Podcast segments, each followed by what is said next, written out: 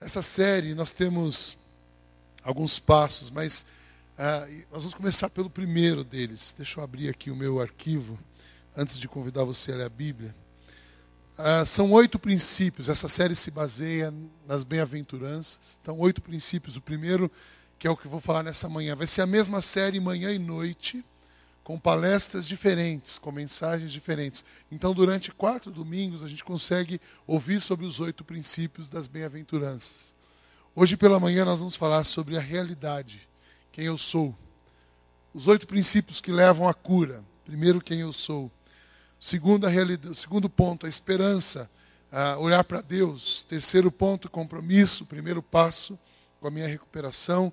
O quarto ponto, a limpeza olhando para a minha história e ficando em paz com a minha história através de um inventário de vida, a transformação, a mudança dos hábitos, a reparação, pedir perdão e liberar perdão para quem eu preciso, e a manutenção, avaliar, meditar e orar sobre a minha vida, e depois, uma vez que você está melhor curado, eu compartilho com outro a minha experiência. Eu acredito que Deus permite que a gente passe por dores para que a gente possa ajudar outras pessoas. Então, nesta manhã, quem sou eu? E eu vou dizer o seguinte: o tema dessa mensagem: todos precisam de recuperação. Sem credo, pastor, primeira vez que eu venho aqui, você já fala isso para mim? Todo mundo precisa de recuperação. Todos nós temos algo na nossa vida, na nossa história, na nossa personalidade que precisa e pode ser melhorada ou restaurada. E eu posso falar isso para você sem te conhecer, por causa da nossa natureza pecaminosa. Todos pecaram, destituídos estão da glória de Deus. Nós temos ah, a imagem de semelhança de, de Deus na nossa vida, ela vai sendo resgatada dia após dia, mas nós temos a imagem de Deus ofuscada em, em nós por causa do pecado. Então todo mundo tem um problema. Eu falei semana passada sobre famílias, né? Cada dez famílias, nove tem problema e uma é mentirosa. Cada dez pessoas, nove tem problema e a décima é mentirosa. Que todo mundo tem. Agora, a, o que é diferente? O que difere uma pessoa da outra? Como a gente vai reagir aos nossos problemas? O que difere de uma pessoa na outra? Como nós vamos uh, lutar com isso e trabalhar para melhorar? Então eu queria convidar você a abrir a sua Bíblia em Gênesis.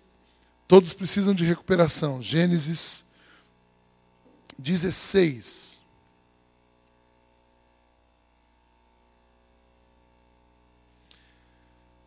E eu falei, é, aonde eu encontro um exemplo na Bíblia de alguém que precisava de recuperação e que a gente nunca imaginou que aquela pessoa precisasse de recuperação. Aí tem uma pessoa chamada Abraão na Bíblia. Abraão foi considerado o que? Vocês lembram? Pai da fé. Pai da fé. Não tem título maior que esse. Patriarca da fé. E ele tinha uma mulher doida. E ele era um cara que sofria da dor de ser homem. Ele repetiu o comportamento de Adão, ficou em silêncio. E essa mulher doente, controladora, dependente, uma dependente e um codependente, uma relação doente entre eles é, eles é, são usados por Deus. E Deus olha para Abraão e diz assim: esse cara é o pai da fé. É, vamos ler Gênesis 16. Aqui, para contextualizar, Gênesis 12 tem a grande promessa de Deus para Abraão: Vou fazer de você uma grande nação, e todos os povos da terra conhecerão. Então, uma pessoa que tinha um relacionamento íntimo com Deus, próximo com Deus, ah, então ele tem esse chamado, ele tinha a promessa de ter um filho da promessa.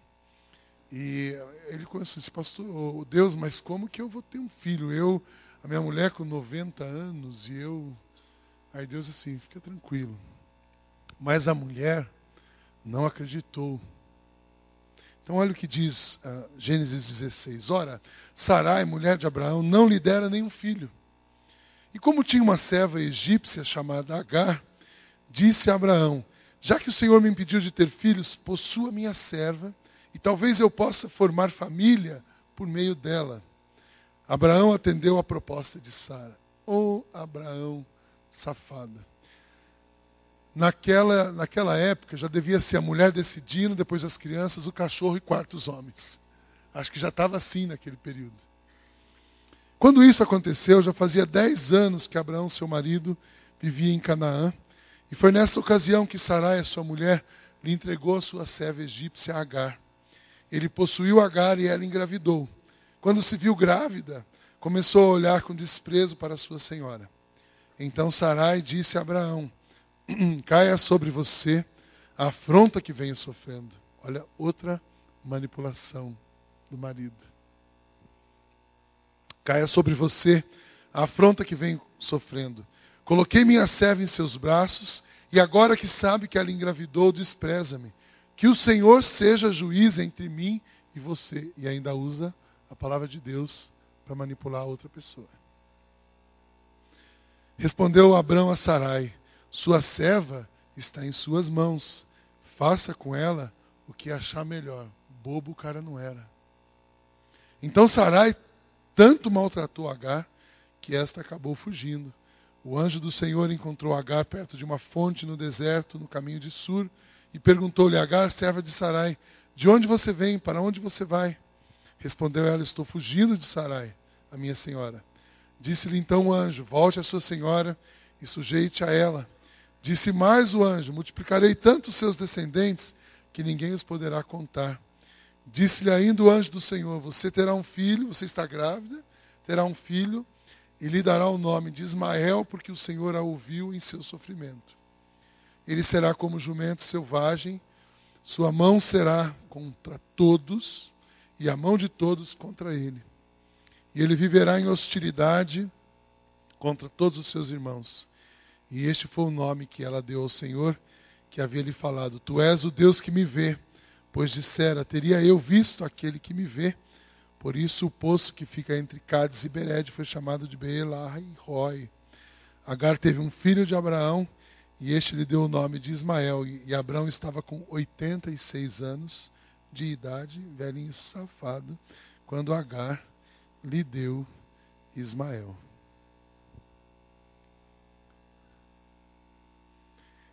É um olhar interessante esse texto, porque o pai da fé, a gente olha assim, Abraão foi o pai da fé, e a gente foca em Isaac, o filho da promessa.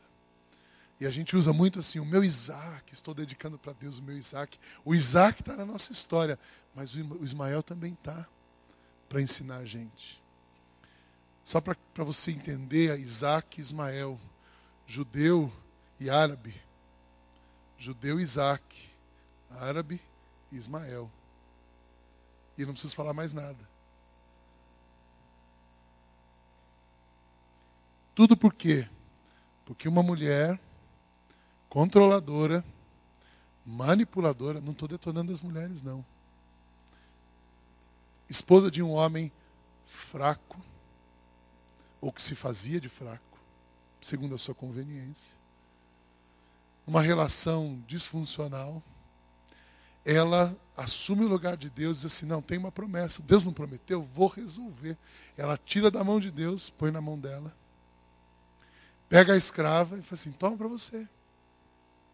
Quando o marido engravida a mulher, ela começa, não, mas eu, eu dei, mas não dei tanto. Era, mas não era para ser tanto. Mas Deus vai julgar. Aí ela usa a religião. E por isso que eu disse que a gente não precisa de uma religião, a gente precisa de Jesus e do Evangelho. Ela usa a palavra a religião para manipular o marido. E o marido assim, ah, bem, você que sabe. Omite, se cala e vem uma grande confusão. Uma grande confusão ah, que não vai ser consertada depois. A misericórdia de Deus ela é sempre maior do que os nossos pecados. Amém? A cura que Deus nos oferece, ela é independente de quem nós somos. Por isso que a gente pode ser curado. E a história de Abraão é resgatada e ele termina essa história muito bem. E nós estamos aqui.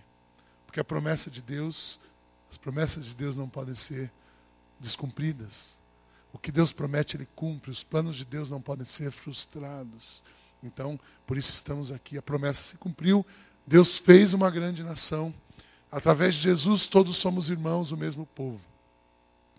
Mas o ponto é aqui, quando que eu ah, qual é a causa do meu problema? Por que, que eu estou doente?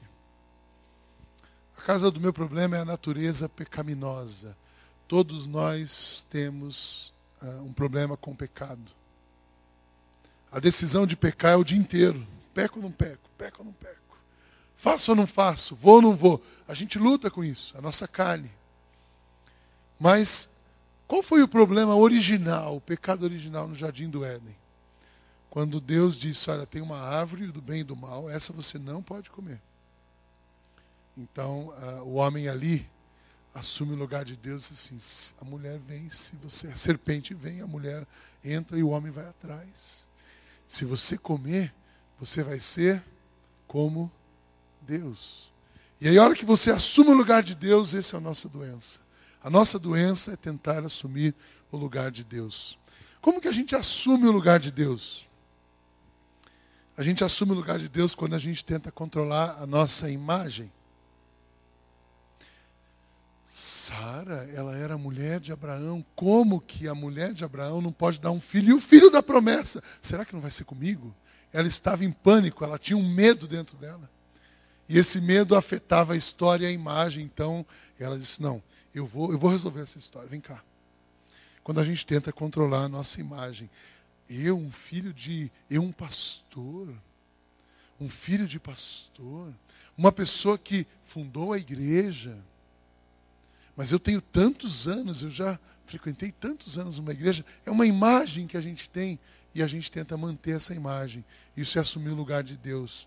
Quando que a gente assume o lugar de Deus? Quando a gente tenta controlar outra pessoa. Uau!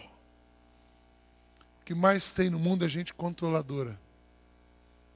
Às vezes você é vítima de um chefe controlador. E eu tento ficar balizando para ver se eu não fico controlando demais as minhas meninas. Que aperta demais, sai pelo vão dos dedos. Controlando outra pessoa. Sara tentou controlar Abraão. Bom, eu vou controlar a situação. Vem a mulher, ela some, eu continuo. Tudo estava no controle dela. E a hora que ela descobre que não está no controle, ela ficou doida. Se Abraão fosse corintiano, ele ia dizer assim: as minas piraram.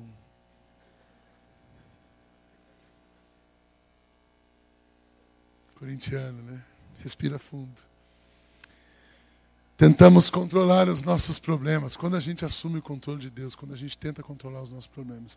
Quantas vezes você não falou para você mesmo: deixa que eu me resolvo. Eu me resolvo. Eu não preciso abrir com ninguém, eu não preciso falar com ninguém terapeuta, então, não vou dar dinheiro, não vou pagar ninguém para me consertar, eu me conserto. Eu sou meu terapeuta, eu vou no, eu olho para o espelho. Isso é tentar assumir o lugar de Deus, tentar controlar os nossos problemas. Somos craques nisso. Quando tentamos controlar a nossa dor. Gente, todo mundo passa por uma dificuldade na vida, todo mundo tem limitações. E muitas vezes a gente tenta esconder isso embaixo do tapete. Isso é assumir o lugar de Deus. Controlar a dor é assumir o lugar de Deus. Nós podemos nos esconder da dor, nós podemos negá-la, nós podemos evitá-la, nós podemos adiá-la, mas nós não podemos acabar com a dor usando algum tipo de anestésico. Se você faz isso, a dor acaba se manifestando mais cedo ou mais tarde, pois ela é real. Cedo ou tarde teremos de admitir que não somos Deus e nunca seremos. Amém? Ninguém aqui pode. Eu espero que ao final dessa série, você termine essa série assim, sem nenhuma arma na mão, rendido aos pés do Senhor Jesus, dizendo: estou aqui, preciso ser curado, restaurado. Eu quero muito, em nome de Jesus, que você enxergue alguma área da sua vida que precisa ser curada. E eu também. Porque quando a gente enxerga, a gente começa a mudar. Quando a gente enxerga e admite, a gente começa a mudar. Quais são as consequências na vida de uma pessoa que tenta assumir o lugar de Deus? Quando tentamos brincar de Deus, quatro problemas se manifestam. O primeiro é medo. Medo. Sentimos medo de alguém que possa descobrir quem realmente somos e somos falsos, que não somos quem parecemos ser que não estamos no controle, que não somos perfeitos. Isso aconteceu com Adão. Quando Deus olhou para ele, ele disse: O homem percebeu que estava nu. Então ele disse, ele respondeu, ouvi, Adão, onde você está? Adão responde, ouvi teus passos no jardim e fiquei com medo porque estava nu, por isso me escondi.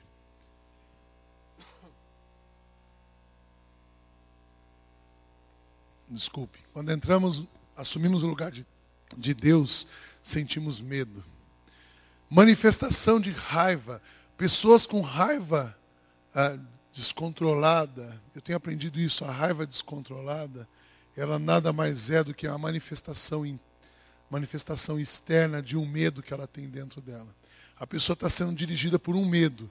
Então ela não consegue dominar aquele medo, ela explode. Porque ela explodindo, está tudo resolvido. Ela explode em raiva, esconde o medo, a raiva esconde o medo, ninguém vê quem eu sou. Isso é um efeito. Você já parou para pensar nisso? Domingo que vem nós vamos falar sobre isso. Você traz para Deus uma coisa e leva outra. Essa é a dinâmica da cura. Mas medo é um efeito. O outro efeito de uma pessoa que tenta brincar de Deus é a frustração. Quando tentamos controlar todas as coisas, percebemos que é impossível e a frustração bate a porta. Eu acredito que Sara ficou extremamente frustrada, porque e agora? Engravidou, mas agora ele me rejeita. Então eu não posso, eu estou perdendo o marido. Será que eu vou perder a história? Será que eu vou perder? O que estava na cabeça dela? Mas extremamente frustrada, porque a maneira como ela tentou resolver o problema não deu certo.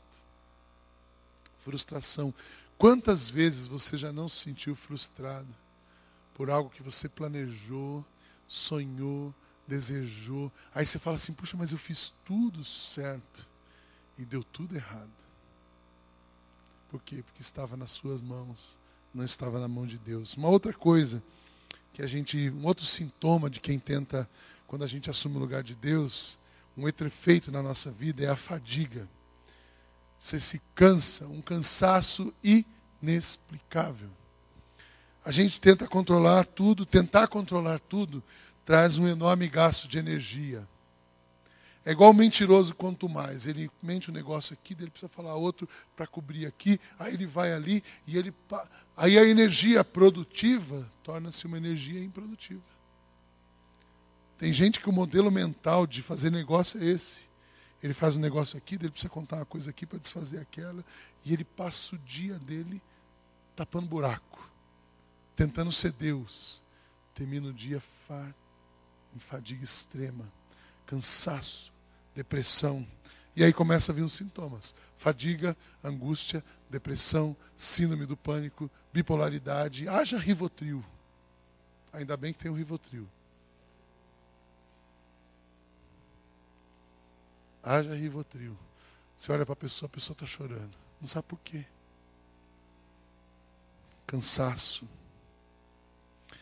quem sentiu esse sintoma na Bíblia foi Davi. Depois lembra da história de Davi? Ele desejou a mulher. E aí ele não podia ter a mulher, então ele põe o marido dela na linha de frente, o marido morre, ele toma a mulher, tem o um filho com ela. Sempre os caras fazendo besteira, né?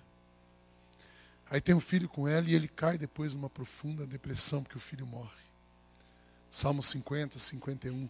E ele chega a dizer: Enquanto eu calei os meus pecados, eu envelheci porque a sua mão pesava sobre mim. O envelhecimento de Davi veio de um cansaço, veio de uma, uma a resistência acabou. Um outro sentimento que a gente tem quando a gente brinca de ser Deus é o fracasso. Sempre, Provérbios 28, 13, sempre que tentamos brincar de Deus, buscando controlar tudo e todos, iremos fracassar. Uau! Está na Bíblia. Não foi o Carlos Barcelos que escreveu, nem o Sidney, nem ninguém do Celebrando. Sempre, você pode ler comigo esse texto está aí? Não. Provérbios 28, 13. Eu vou falar e você repete. Sempre que tentamos brincar de Deus, buscando controlar tudo e todos, iremos fracassar. Anota aí, Provérbios 28, 13. Se tem um versículo que você pode decorar nessa série, é isso. Nós somos incapazes de resolver os nossos problemas. Quem esconde os seus pecados, aliás, Provérbios 28, 13 é o próximo. Quem esconde os seus pecados não prospera, mas quem os confessa e os abandona encontra misericórdia. Esse a gente pode repetir. Tá aí? Tá. Vamos lá? Quem esconde seus pecados não prospera, mas quem os confessa e os abandona encontra misericórdia. Então não adianta, a gente vai fracassar se a gente ficar tentando resolver. Mas se a gente deixar isso de lado, a gente ah, vai conseguir sair do buraco, por mais fundo que ele seja, por mais difícil que pareça. O contraponto disso é a cura. Eu estou falando da doença, mas a cura. Antes de falar com vocês da cura, eu queria convidar o George e a Sônia. O George vai dar um testemunho, vocês vão conhecer o casal. O George vai dar um testemunho dele agora. E a Sônia no culto da noite. Vamos receber esse casal. Uma salva de palmas. O George e a Sônia são casados há 33 anos. 32, ele errou na conta. É melhor checar com as mulheres sempre. 32 anos eles são casados. E por algum momento da vida deles uh, tiveram tribulações sérias. E o George vai contar um pouco da história dele para nós. Depois a Sônia conta da noite. Então, quando tentamos, quando brincamos de ser Deus, quando nos disfarçamos, o que, que acontece com a nossa vida? Vamos ouvir o George.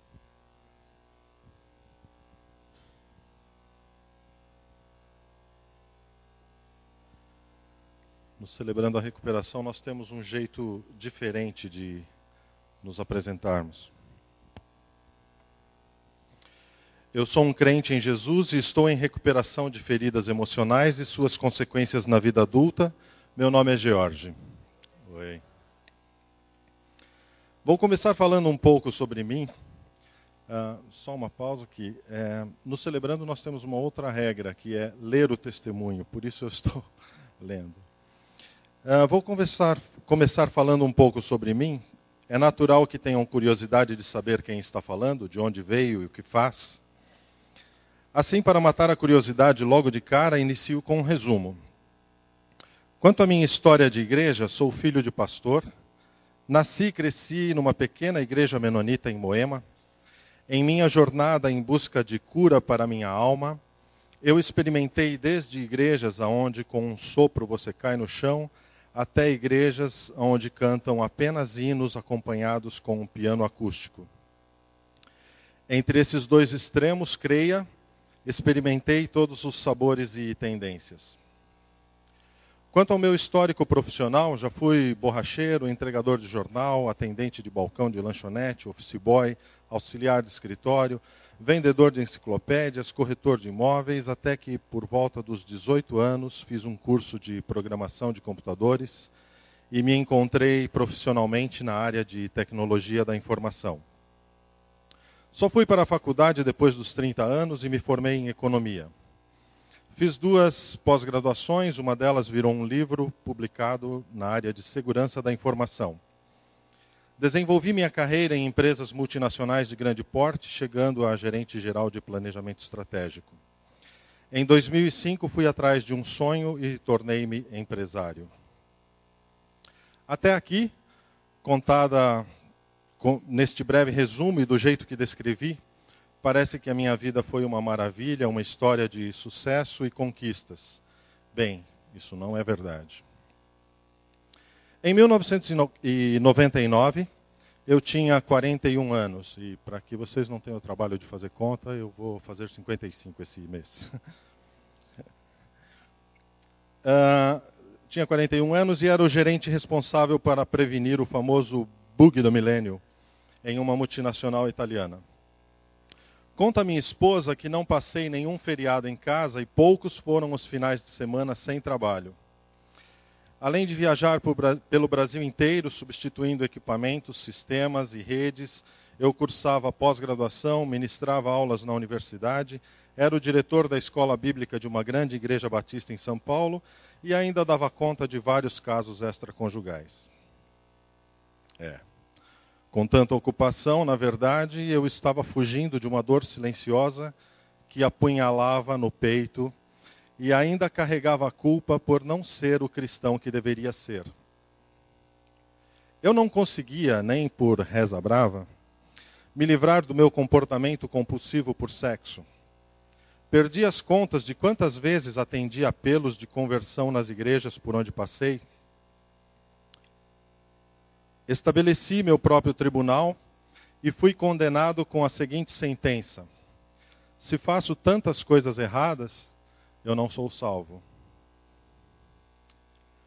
A culpa me trazia vergonha, a vergonha aumentava a minha dor e a dor me levava a procurar um analgésico, que para mim era sexo com amantes e profissionais. Passado o efeito do analgésico, aumentava a culpa, que aumentava a vergonha, que aumentava a dor. Fiquei preso a este ciclo insano por décadas. Eu me julgava um grande canalha indigno de Deus, da minha família e da igreja. Até que um dia a minha esposa gritou: Você é doente! Foi um grito de libertação tanto para ela como para mim. Nesta hora concluímos que se é uma doença, tem tratamento. E eu não sou um canalha, estou apenas doente. Porém, as coisas ainda iriam piorar. Em maio de 2000, eu tive o que o psiquiatra chamou de crise dissociativa. Explicando de maneira simples, é algo como uma autorregressão e voltei aos meus oito anos de idade. Não reconhecia a casa onde morava, nem a minha família.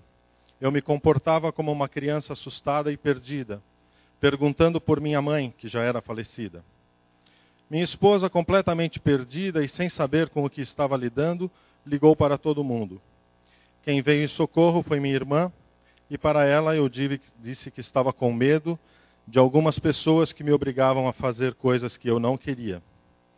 Foi nessa crise que o abuso sexual, que estava bem escondido em meu inconsciente, veio para o consciente. Dois dias depois dessa crise, voltei a mim dentro de uma clínica psiquiátrica. Bom, eu consegui evitar o bug do milênio na empresa mas não em minha própria vida. No ano de 2000, conheci o programa dos Doze Passos. Não era o celebrando, era parecido. No início de 2001 veio outra crise e eu me perguntei: se Deus é Pai, onde Ele estava quando fui abusado quando criança? Resposta: Deus não existe. Abandonei a Deus, a igreja, o tratamento psiquiátrico e a terapia. Minha filha, preocupada com o meu afastamento da igreja, me trazia alguns CDs com mensagens do Ed Renekiewicz. Eu os deixava encostado num canto até que um dia ela me entregou um CD com uma mensagem cujo título era Jesus, o Rabino Marginal. O título me chamou muito a atenção. A mensagem era parte de uma série da qual ouvi a maioria das mensagens. Nesta época comecei a entender onde estava esse Jesus enquanto eu estava sendo abusado. Ele estava ao meu lado, algemado, sendo abusado junto comigo e sofrendo as mesmas dores que eu sentia. Um Jesus que chorava por ver a natureza humana tão desviada dos seus propósitos. Algemado por ele próprio ter dado ao homem o livre-arbítrio, e por ver a maldade ser fruto da natureza humana perversa. Em 2002 voltei para a igreja, mas não consegui me libertar da minha compulsão. Ainda não entendi a razão de Deus não estalar os dedos, atendendo a minha oração e me libertar. Não era fácil. Havia dias em que eu saía do escritório e já sabia que não iria para casa. Eu clamava em oração, chorando para que Deus me desse forças para eu ir direto para minha casa, sem desvios pelo caminho. Perdi as contas quantas foram as vezes em que orei desta forma. Sem mudanças, a minha culpa aumentava a cada dia.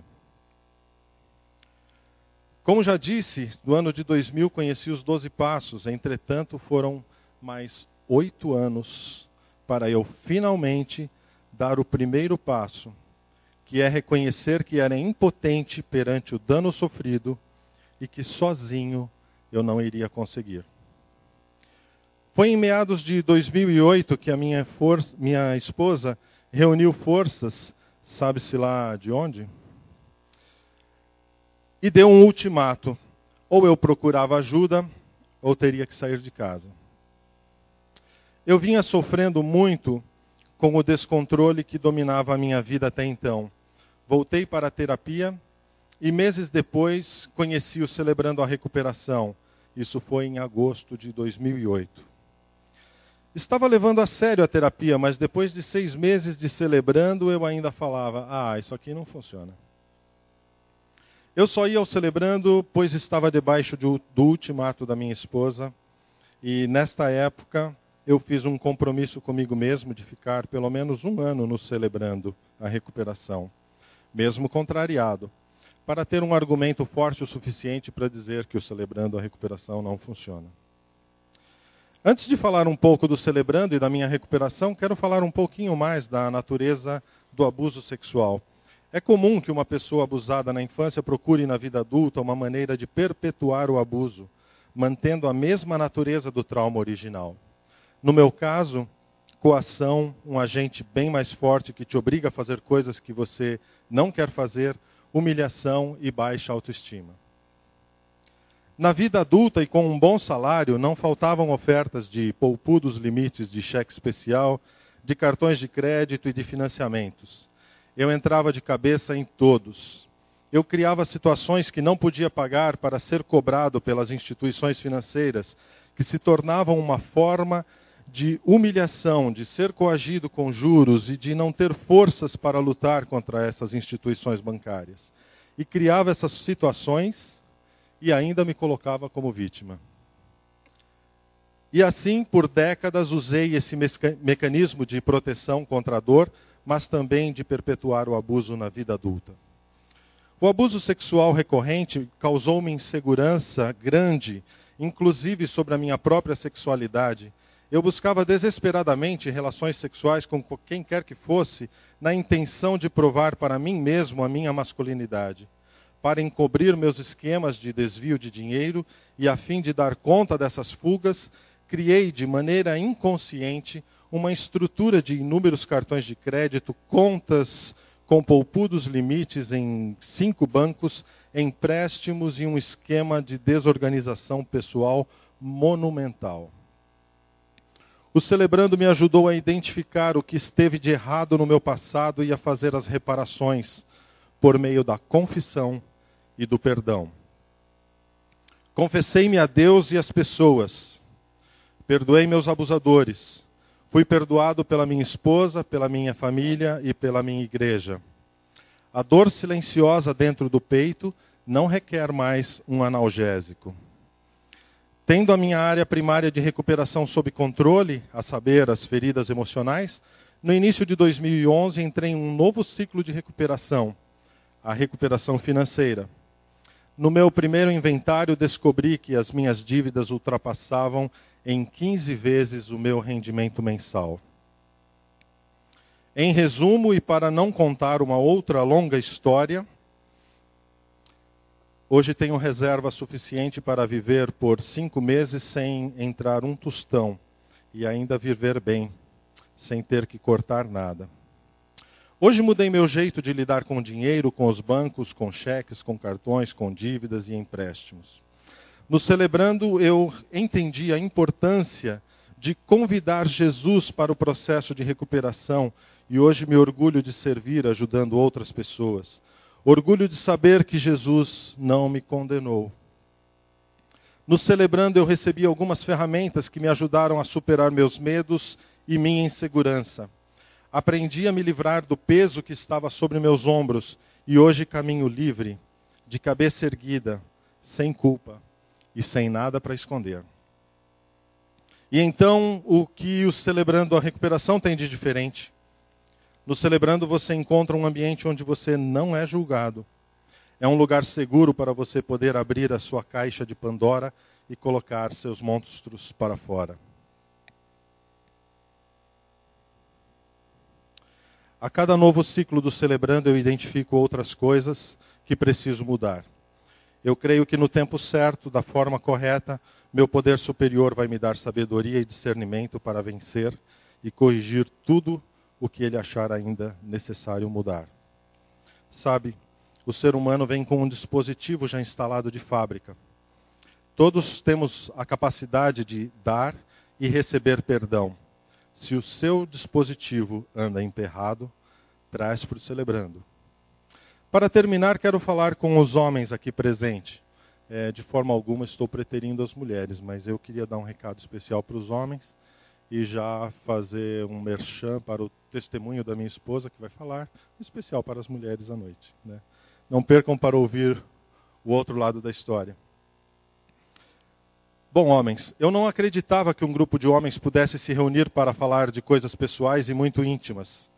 Entretanto, semanalmente tenho visto homens compartilhando coisas muito pessoais.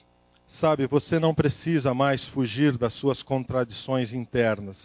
Existe um lugar seguro onde você pode falar sem ser julgado e sem correr o risco de ser excluído da igreja. O celebrando a recuperação não é lei e nem legalista, é graça.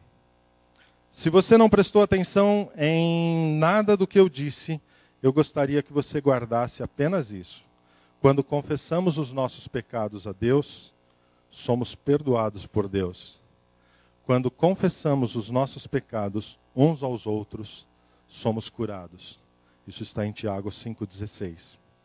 Eu costumo dizer que para você conhecer o Celebrando, você precisa participar de pelo menos quatro reuniões. Entretanto, se você quer experimentar algo realmente novo acontecendo em sua vida, faça-se o mesmo desafio que eu fiz. Frequente o Celebrando por pelo menos um ano, mergulhe de cabeça no programa. Esta é a minha história bem resumida. Obrigado por me ouvirem. Obrigado pelo seu silêncio. Graça e paz.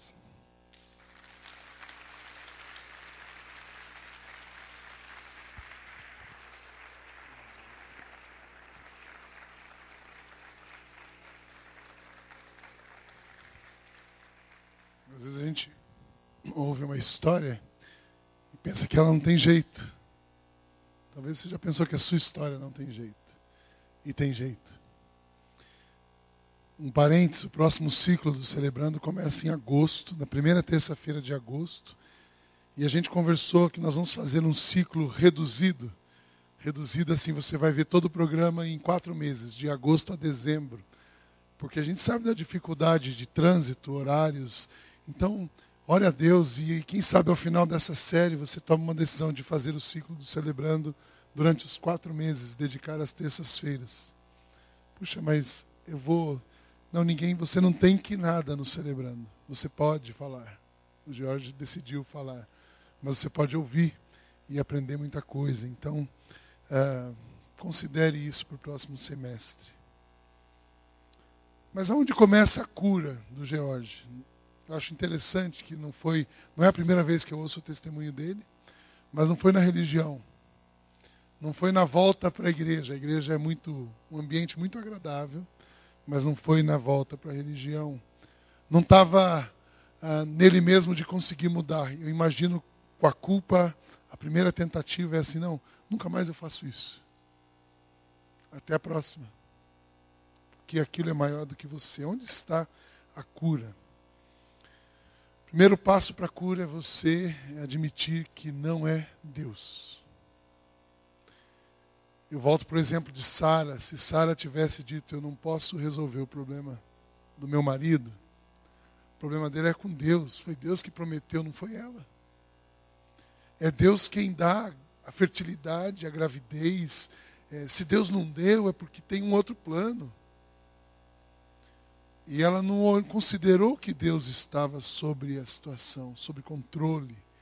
E ela se mete no lugar de Deus. Então, Primeiro, admita que você não é Deus. Quando que você admite que você não é Deus? Admitir que não é Deus significa, primeiro, saber que eu sou incapaz de mudar o meu passado. Você é incapaz de mudar o seu passado. Aquilo que já foi, já foi. Você pode ter sido ferido, você pode ter sido magoado, você pode ter sido abusado, mas nenhum ressentimento que você sente vai curar aquela ferida que você tem. Isso é o primeiro, é, um, é o resultado, é o efeito de você admitir que não é Deus. Eu admito Deus, que eu não sou Deus, quando eu admito que eu sou incapaz de mudar o meu passado. E há quem diga que o ressentimento é um veneno que você toma para matar o outro. Não é você que você toma para matar o outro, mas é você que morre, né? Você não cura, ressentimento não cura, ele te mata. Você admite quando que você não é Deus, quando você admite que você significa saber que você é incapaz de controlar outras pessoas.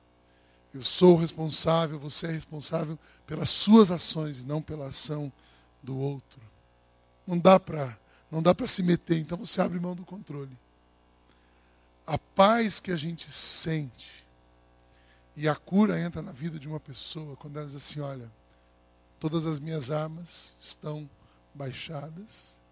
Eu não posso, mas Deus pode. Eu não sou, mas Ele é. Eu não vivo, mas Ele vive. Pronto. Aí resolve. Porque enquanto a gente fica tentando fazer, enquanto você insistir em lutar por você mesmo, esse buraco só vai aumentando. E a cura vem quando a gente admite que não é Deus. Isso significa saber que você é incapaz de lidar com seus maus hábitos. Boas intenções não resolvem o teu problema. Ai, isso depende de força de vontade. Força de vontade não resolve o seu problema. Ah, isso depende de eu mudar de lugar. Eu mudo de cidade. Você carrega a mala junto com você. Eu mudo de emprego. Eu tenho muitas amantes porque é o meu trabalho. Eu mudo de trabalho, lá vai ter mulher também. Então não resolve. Resolve você admitir a sua impotência para mudar os seus hábitos. Em resumo, a cura está nas mãos de Deus e você é curado quando você abre mão de todo o controle e entrega para Deus. Amém? Esse é o primeiro passo. Se alguém está em Cristo, Paulo, onde, onde Paulo foi curado? Se alguém está em Cristo, é nova criação. As coisas antigas já passaram. Eis que surgiram coisas novas. Paulo, falando a Timóteo, ele diz assim: Por essa causa também sofro mas não me envergonho, porque eu sei em quem tenho crido, estou bem certo que Ele é poderoso para guardar o que lhe confiei até aquele dia.